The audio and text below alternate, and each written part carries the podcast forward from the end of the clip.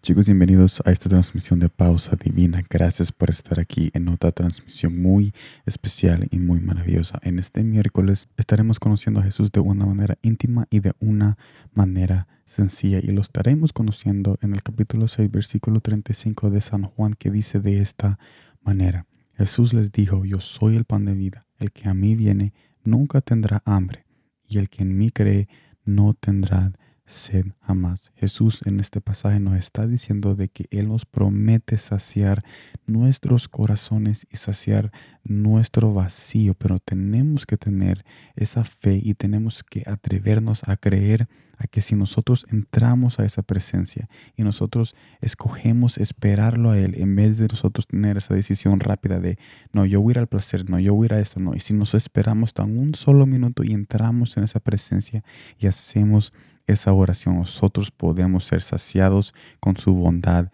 y con su amor. Y debido a esa saciedad que nuestro, o esa llenadura de su presencia que nuestro corazón va a tener, vamos a tener algo que ofrecer a las personas. Y la pregunta es, ¿por qué es bueno bendecir a las personas cuando nosotros tenemos lleno el corazón? ¿Por qué es bueno tener algo que ofrecer? Mire lo que dice Proverbios capítulo 11, versículo 25. El alma generosa será prosperada y el que saciare, él también será saciado. Así que con este pasaje en Proverbio nosotros vemos que es importante nosotros tener algo que ofrecer y bendecir a las personas, porque cuando nosotros tenemos algo que ofrecer y bendecimos a las personas, también nosotros seremos prosperados y también nosotros seremos saciados eternamente, porque Jesús siempre cuida de aquellos que confían y que se levantan otra vez y que corren a sus brazos dispuestos para abrazarlos y para levantarlos y limpiarlos. Así que yo te invito que tú tomes este mensaje